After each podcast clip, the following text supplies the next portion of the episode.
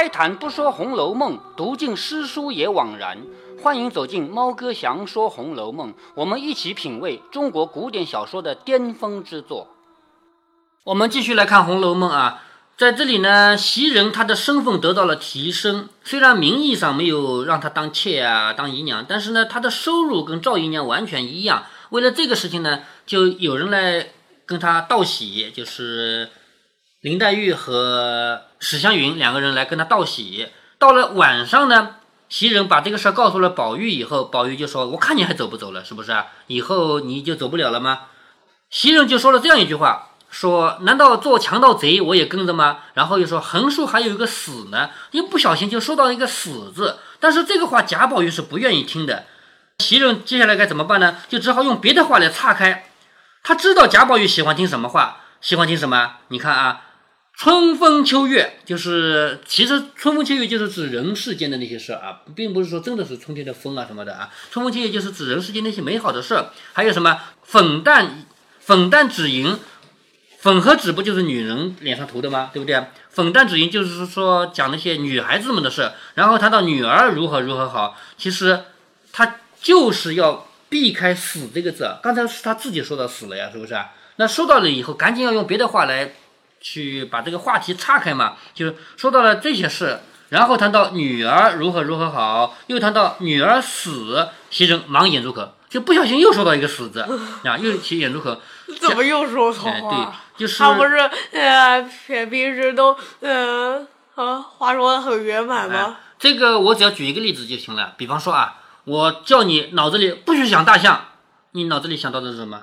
大象，大象是不是啊？所以你越想避开什么，你最后想到的越是他。所以说来说去又说到一个死啊。但是呃，是不是？我看这这种情况下，应该是心里想到死，但是呃没有说出来。嗯，对他不小心又说了嘛。宝玉谈到浓快时，就正讲得很兴致很浓的时候，见他不说了，便笑着说：“人谁不死啊？只要死得好。”就说人哪个不死啊，对吧？只要死得好就行了。那些个须眉浊物，须眉就是男人，女人叫金国，男人叫须眉，这个知道的是不是啊？那些个须眉浊物，只知道文死谏，武死战，这二死是大丈夫死名死节，这就是儒家典型的死法。就是文要死于什么呢？就是给皇帝提意见，对皇帝说你这样这样做不行，你要那样那样做，然后皇帝一发火把他杀了，光宗耀祖，就是。在我们整个中国历史上啊，如果哪一个官员因为劝皇帝被皇帝杀了的话，他非但一点都不觉得有什么不好，而且他世世代代他家族都会为他歌功颂德。你看这个人多好啊！就为了劝皇帝好被杀了，这是一个很值得歌颂的事情，你知道吧？所以这叫文死谏。那武死战呢？就是将军死在战场上，那是最好的死法。对不对？打仗一直打到自己死了为止，这叫文死谏，武死战。他说古代啊，不是古代的。他说那些须眉浊物，就是那些臭男人、脏男人，就知道文死谏，武死战。这两死呢，是大丈夫的死名死节，竟何如不死的好？就是你死的再好，也比不过不死的呀，是不是？哪有不死的好？必定是有昏君的地方才有他谏嘛，就是。什么样的人才会为皇帝出主意，为皇帝劝劝劝劝被杀了啊？那就一定是昏君嘛。如果是一个好皇帝的话，至于吗？是不是？所以一个人，嗯，呃，有一些，嗯，呃，有一些官员为了很活命，故意呃装的很不好。哎，对，那种人大家看不起嘛。你知道吧？那贾宝玉，呃，在贾宝玉眼中，这样的人是怎样的？这样的人才是好的呀，好好的活下来嘛，是吗？贾宝玉继续说了啊，他说要想文死谏，一个文人，一个当官的人，要想因为劝皇帝，因为给皇帝提意见而死，只有一个可能性，就是皇帝是昏君嘛。你不就是希望皇帝是昏君吗？是不是这个意思啊？所以他说哪有没有昏君好呢？然后再说无死战。那个将军出去打仗，那哪有不打仗的好啊？干嘛好好的要打仗？是不是？说必定有刀兵的地方来打仗，猛拼一死。他只图自己的汗马之名，汗马就是汗马功劳啊，只图自己有汗马功劳，有名声，将来弃国于何地？就是你自己打打仗，你自己都打死了，可是这个国家该怎么办？所以这皆非正死，就是儒家正统里的两种死法，在贾宝玉眼里，这两个都不算什么好的死法，知道吗？那袭人说：“忠臣良将出于不得已才死的呀。就是那些好的臣子啊，好的将军啊，他们是没办法才死的呀。宝玉说：“那武将不过仗着血气之勇，疏谋少略，他自己无能，送了性命，这难道也是不得已吗？就是他没有谋略，将军不是要有谋略吗？是不是？他没有谋略，他就有一点点勇气，他自己无能，送了性命，难道也是不得已吗？那文官就更比不过武官了，他念了两句书在心里。”若朝廷稍有瑕疵，就是这个朝廷啊，这个皇帝啊，稍微有一丁点不好，他就在那说，只顾着他自己要忠烈之名，他就为了自己有一个忠烈的名声，所以浊气一涌，浊就是肮脏，肮脏的气一涌上去，立刻就拼了死了。这难道也是不得已吗？就是他读了那些书以后，只要皇帝有一丁点不好，他就猛地上去说说说说，然后为了自己有一个好的名声，就说死了，把自己给说死了，是不是？难道这也是不得已吗？还要知道，那朝廷是受命于天，他不圣不仁，那天帝断不把这万机重任与他了。就是那个皇帝，他是受命于天的，这个是古代的观点啊。皇帝之所以当皇帝，是老天让他当的，是不是啊？如果他没有这个能耐的话，怎么会皇帝落到他头上当呢？这个当然是那个时代的观点啊。所以，呃，刘邦他当皇帝之前还编了，呃，咋说啊？呃，还编了啊，龙转转世的。哎，对对，是一一条龙。跟就是他他妈妈睡午觉的时候，一条龙盘在他身上，然后生了他出来，他只有这样子说才能够把自己说成是龙的传人嘛，是不是？啊就是龙啊，真龙天子啊，不叫龙的传人啊。他说，可知那些死都是沽名，沽名就是为了自己的名声，并不知大义。比如我此时，嗯，呃，其他还很，呃，对，很，呃，朝代呃，第一个皇帝是不是？是也会编什么？都会编的，哪有不编的故事的？不编故事，别人怎么会嗯相信他的这个神权地位呢？对吧？接下来贾宝玉要说自己打算怎么死了啊？如果我此刻有造化，就是我如果造化好的话，我应该死于此时，趁你们在，我就死了。就是我不能说等到我孤零零一个人的时候死，我要说你们在身边的时候我死了。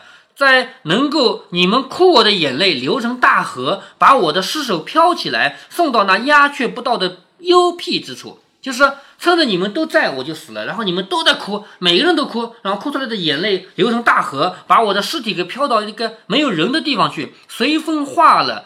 自此再不要脱身为人，那就死得得子。也就是说，贾宝玉希望自己用这种死法。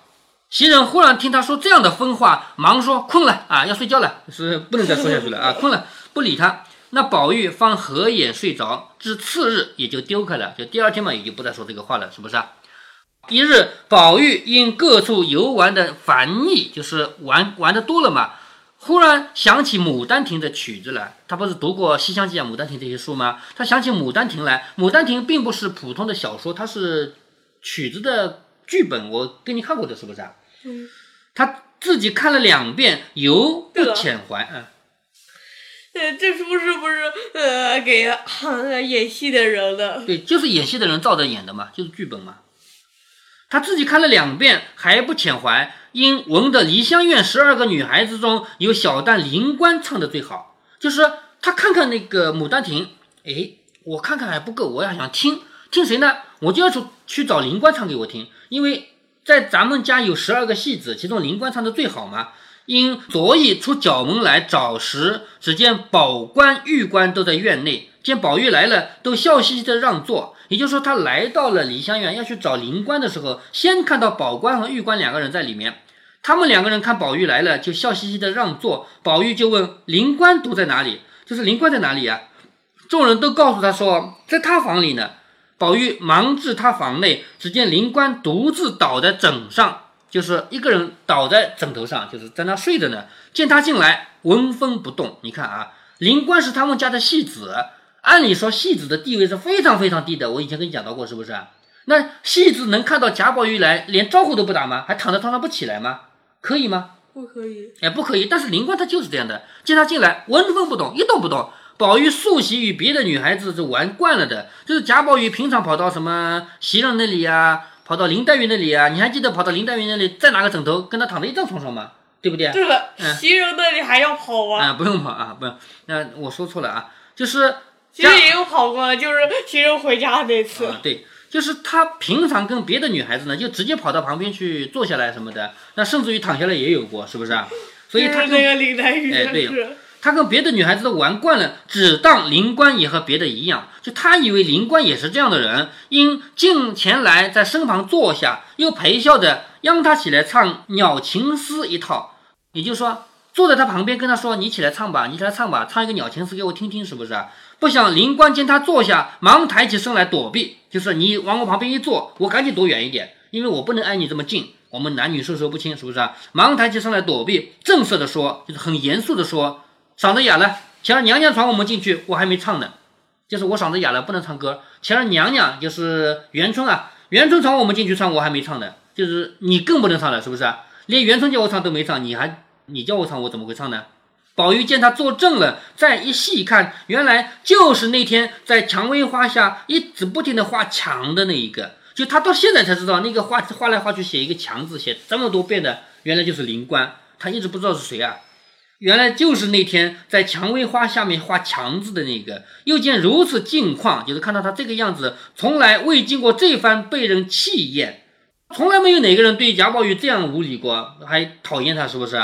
自己便讪讪的红了脸，就是贾宝玉脸都红了，只得出来了。宝官等不解何故，就外面几个官啊问什么什么原因啊，就问他，宝玉就说了，刚出来，宝官就说略等一等，强二爷来了，叫他唱，他必唱的，就是你等一等啊，等到贾强来了，贾强让他唱，他一定是唱的。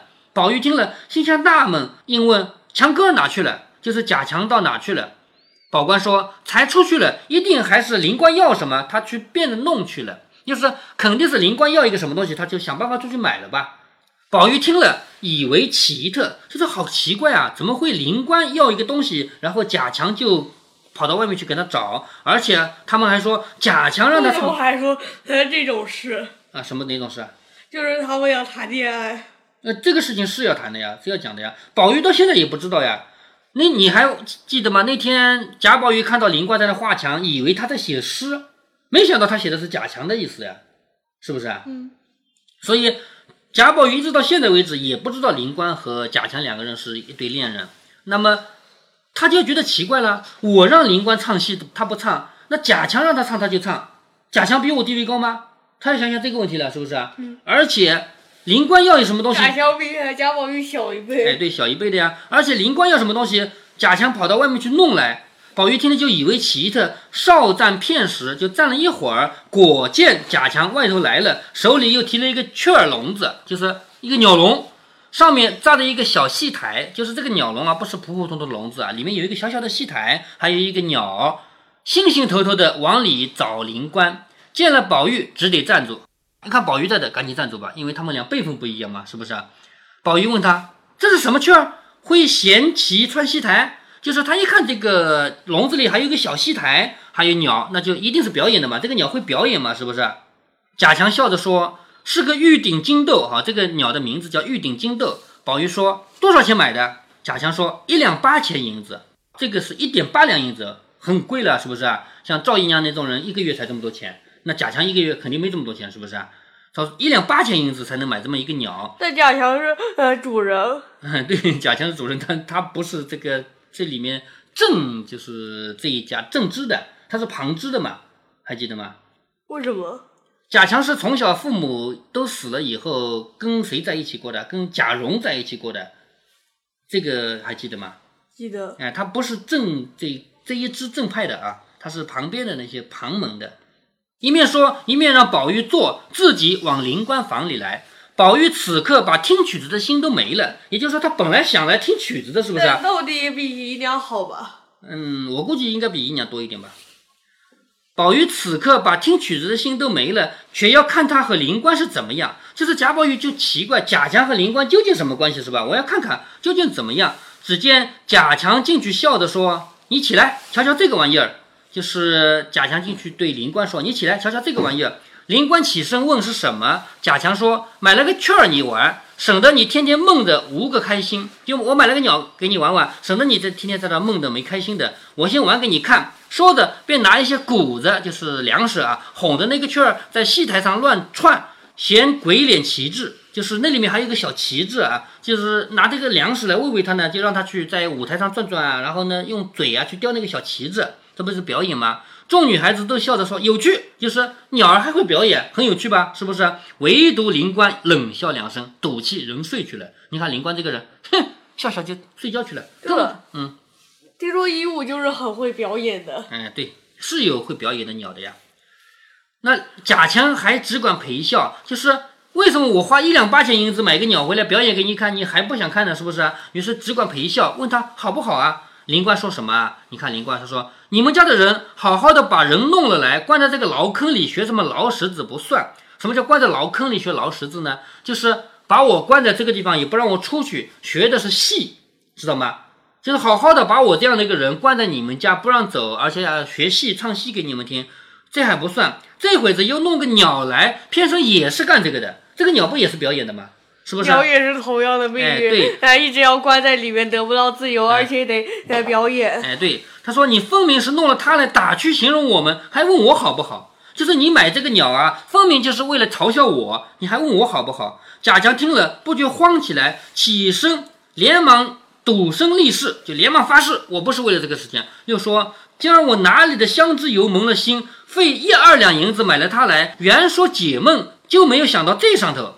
就是我花了一两八千银子买一个鸟来，我是为了给你解闷的。我没想到这一层，哎，爸爸放了生，免你的灾病。就是古代人相信啊，我去买，比如说本来有人想要杀一只鸟啊，或者杀一条蛇啊，或者杀一个甲鱼啊，就是乌龟啊，我去花钱买了来，把它放到野外去，让它自由了。这样的话是积福积德的。然后我或者说我想要帮的那个人，他就会健康。我小时候，我我自己多大我不知道了。我小时候，你的爷爷奶奶放了一个甲鱼，就是这么这么小一只甲鱼啊，在它的屁股后面轻轻的钻了一个小孔，绑了一根丝线，红的红颜色的线，然后把它放了。后来哪去了，我们也不知道，反正也没见过它。为什么还要绑根丝线在？大概是为了一个什么样的祝福啊、祝愿吧。那个事情我都不记得，是我的妈妈、你奶奶告诉你的，我不记得这个事儿啊。就是放了一个生，就表示为我祈福。就是我这次放生是哪的？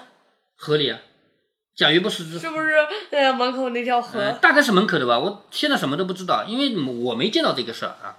所以这一回呢，说我花一两八钱银子买来的这个鸟，本来是为了让你开心的，结果你也不开心，反而让你更难过了。我干脆放生吧，放了生以后就为你祈福了，是不是啊？这样的话，你不就是可以得到祝福了吗？说的果然将雀儿放了一顿，把笼子拆了。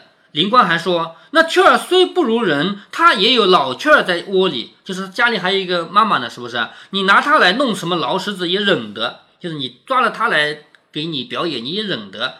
我今儿咳嗽出两口血来，太太叫大夫来瞧，不说替我细问问，你且弄这个来取笑，偏生我这个没人管没人理的，又偏病。就是我咳嗽咳出血来了，医生也来看过了。你不关心我的病，你还买这个东西来取笑我，说的又哭了起来。好，读到这里，你发现没有？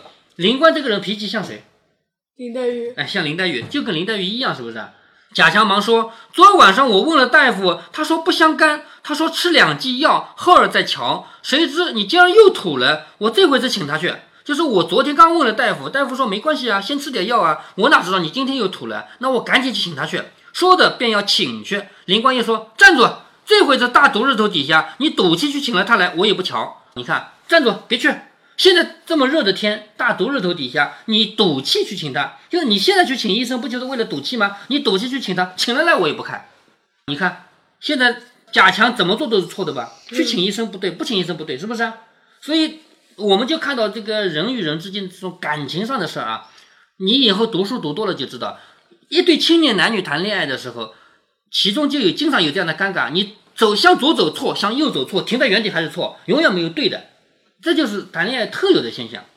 贾强听了这样说，只得又站住。宝玉见了这般情形，不觉吃了，这才领会到画墙的深意。就是贾宝玉这个时候才知道，原来灵官在地下不停地画一个墙，墙，墙，墙，画那么多墙纸，原来是这个原因。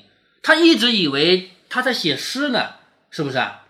原来是这个原因，自己站不住也抽身走了。就是他本来是站在这看的，看了这样长时间，终于也就走了。贾强一心都在灵官身上，也不顾送，就是他也顾不上要送贾宝玉，倒是别的女孩子送了出来。就是贾宝玉是一个主人，走的话总得送一送的。贾强这个时候已经没有这个心思了嘛，所以别的女孩子把他送出来。那宝玉一心才夺盘算，痴痴的回到怡红院中，正值林黛玉和袭人坐着说话呢。就是回到怡红院里面啊，林黛玉和袭人在那说话，宝玉一进来就和袭人长叹，唉，长长的叹一口气，说：“我昨天晚上的话说错了。还记得他昨天晚上说什么话吗？什么话？他说：如果我有造化的话，我现在趁你们都在的时候我死了，然后你们每一个人都为我流眼泪，眼泪流成大河，把我的尸体飘起来送到没有人的地方去，是不是？嗯，他说：我终于知道我的话说错了。”怪到老爷说我是管窥离测，管窥就是拿一个小小的管子来看天，你看得全面吗？看不全。看不全。离测就是用一个小小的水瓢来测量海里有多少水，测得过来吗？测不。哎，测不过来。他说老爷，怪不得老爷说我是管窥离测。昨夜说你们的眼泪单独葬我，这就错了。我竟不能全得了，就是这个世界上我不可能得到你们每一个人的眼泪。现在贾宝玉想通了，是不是啊？从今后只是个人各得眼泪罢了。就从今以后，我想通了，每一个人能得到自己要的那一份眼泪，你得不到所有人的眼泪。袭人昨夜不过是一些玩话，也就忘了。不想宝玉今日又提起来，便笑着说：“你可真的有些疯了。”宝玉默默不对。林黛玉的呃眼泪应该是给全部给贾宝玉的吧？对对对对对。宝玉默默不对，自此深悟人生情缘。各有封定，只是每每暗伤，不知将来葬我洒泪者为谁？就是他还是在那伤心，将来为了我流眼泪的究竟是谁呢？此即宝玉心中所怀，也不可十分忘你。这句话什么意思啊？作者说这是宝玉心里想的，我也不知道他怎么想的，我不好写了。其实就是作者想收笔了，这件事就不想写了。那我们合起书来分析一下这一段究竟什么关系啊？其实贾宝玉的成长过程中。一直有一环就是什么呢？就是失败学。一个人如果永远成功的话，他不可能长大。每一天像贾宝玉这样，所有人都把他当老大，你就是我们家的公子，我们都围着你。贾宝玉永远不可能成长，他必须要吃过一次亏。在本书里面有很多人都这样的，比如薛蟠，薛蟠无法无天，打死人也无所谓，是不是？他直到有一次吃过一次亏以后，他就长大了。后面后面会提到的，在大概在六七十回的时候吧，被一个姓姓柳的人吧打了一顿，重重打了一顿以后，把他扔在一个水塘里，那个水塘里脏水啊，还逼他必须喝，这样子以后，从此以后薛蟠就学好了，真的就变成一个好人了，知道吗？所以还有谁管得了他？对呀，就有人管得了他呀。这个人是学武功的嘛，练武的嘛，对吧？还有，我记得好多年前我玩过一个游戏啊，这个游戏叫。绝代双骄，绝代双骄本身是一部小说啊，是武侠小说。谁写的呢？古龙。古龙和金庸是同时代人，只不过古龙活得太短，四十几岁就死了。所以我们现在古龙早就死了，而金庸还活着。其实他们是同一个时代人啊。那古龙的这个，嗯，古龙如果活着的话，跟他金庸现在是年纪差不多。哎，对对对，是这样的啊。那古龙的这部小说《绝代双骄》呢，被拍成好多个不同版本的电视啊。也改成游戏。我玩到这个游戏的时候，里面有一小段，我感悟非常深。游戏当然改编一下了，不可能说完全跟小说一样，是不是啊？那游戏里的主人公也是小说里的主人公，叫江小鱼，姓江，他名字叫小鱼儿，就是因为他是漏网之鱼，他没有被杀掉，活下来了嘛，叫漏网之鱼嘛。这个小孩闯荡江湖的时候，有一次啊，被一个坏人追杀，他逃不了，他的武功很，就是刚开始嘛，武功不怎么强嘛。随便哪一个坏人厉害一点的，想杀他都很容易的嘛，是不是啊？这个时候是谁救了他呢？是一个女孩子，那个女孩子也打不过这个坏人，但是那个女孩子有一招，把衣服脱了，然后拖住那个男的。这他们之间是什么关系呢？江小鱼并不喜欢那个女孩，但是那个女孩深深爱着江小鱼，就属于这样的一种孽恋关系。这个能感觉得出来吗？就是江小鱼不喜欢那个女孩，但那个女孩很喜欢江小鱼。现在江小鱼遇难的时候，眼看逃不了的时候。那个喜欢他的人把自己衣服脱了，投入那个敌人的怀抱，让江小鱼逃走了。游戏玩到这里，我非常感动。然后有江小鱼一个很痛彻的领悟，他说：“之所以我这么多年无法无天，没人管得了我，是因为他们不想打我，就是自己也有长辈的，是不是啊？那么多长辈是不想打我，他们要打我，哪个打不过我呀？现在走到江湖上面，遇到了这么大的挫折，终于想通了，一个人要想成熟，就必须遇到挫折。我们《红楼梦》里面像薛蟠这样的人，遇到挫折会成熟；贾宝玉也要遇到挫折才成熟。我们看到贾宝玉一次一次的成长经历啊，就是跟丫鬟吵吵架以后，去读《南华经》，还续写《南华经》嘛，是不是啊？所以领悟了道家的那个思想。然后听曲文，听到那个“赤条条来去无牵挂”，然后领悟了佛家的思想，这是第三次成长。就因为他突然感觉到，原来这个世界上有人是不为我流眼泪的，原来他也没想过呀，是不是啊？所以这叫挫折，挫折会导致一个人更加成熟。贾宝玉第三次成长就是在这个地方。接下来我们下面呢要讲到他们结社去写诗了。什么叫结社呢？就是我们几个人一起啊，我们大家在一起玩，在一起写诗、写歌、写词，这叫什么什么社？然后把韵脚和填好，然后呃补上其他内容。哎，对对对对对，就是把那个韵脚都规定好了，也然后来每人都要写一首诗。他们写诗的这个过程呢也很精彩，而且也不容易懂，因为这里面有很多诗了。从现在开始再读下去的话，就有很多很多诗要理解了。所以呢，我们要读的过程中就要慢慢的去分析了。好，我们就先读到这儿。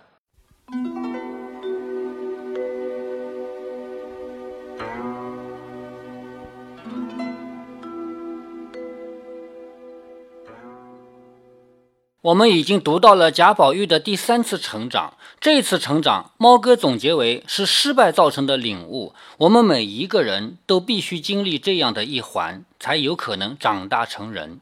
所以，对我们每一个人来说，心智成长最大的阶段，其实是离开学校、投入工作的第一个年头，甚至是第一个月。之前的读书生涯，不管读多少年的书，本科、硕士、博士，你都学不会面对冷酷的社会。当然了，有些人他因为是官二代、富二代这样的关系，他离开学校以后，就做了一个没有人可以跟他竞争的岗位。